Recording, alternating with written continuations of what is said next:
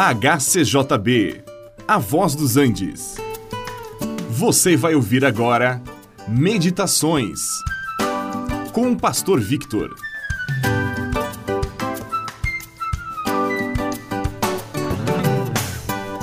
Ao abrir a Bíblia em Gênesis, logo no início, encontramos a resposta à pergunta sobre a origem de todas as coisas. O texto sagrado diz claramente: No princípio, Deus criou os céus e a terra.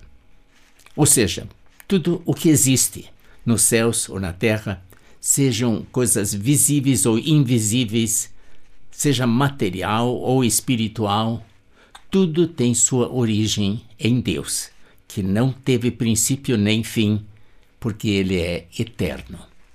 E mesmo assim, Muitos procuram descobrir a origem do universo.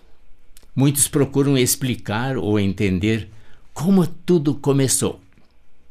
Apresentam teorias, possibilidades, tentando explicar o que está tão claro. Mas por que será? Na segunda carta de Paulo aos Coríntios, nós lemos que o Deus deste século cegou o entendimento dos incrédulos.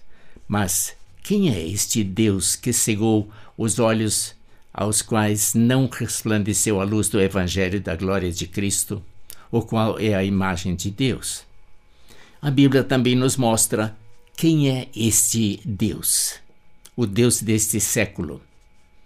Ele o chama de o grande dragão, a antiga serpente, que se chama o diabo e Satanás. Apocalipse 12, verso 9.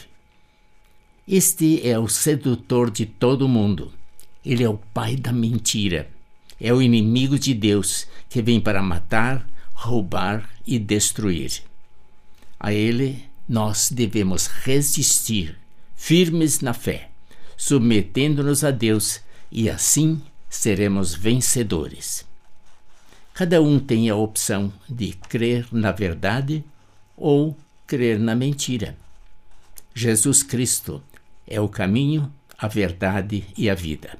Quem nele crer receberá a iluminação do conhecimento da glória de Deus na face de Cristo, como lemos em 2 Coríntios 4, verso 6. E o apóstolo Paulo continua dizendo: Temos, porém, esse tesouro em vasos de barro, para que a excelência do poder seja de Deus e não de nós. Nós não somos melhores do que ninguém, nem mais inteligentes que os demais. Temos as mesmas fraquezas, mas aqueles que creem no Senhor como seu Criador, aquele que deu origem a todas as coisas, é Ele quem nos dá a vida eterna em Cristo Jesus. Quem deu a sua vida por nós a quem seja honra e glória para sempre.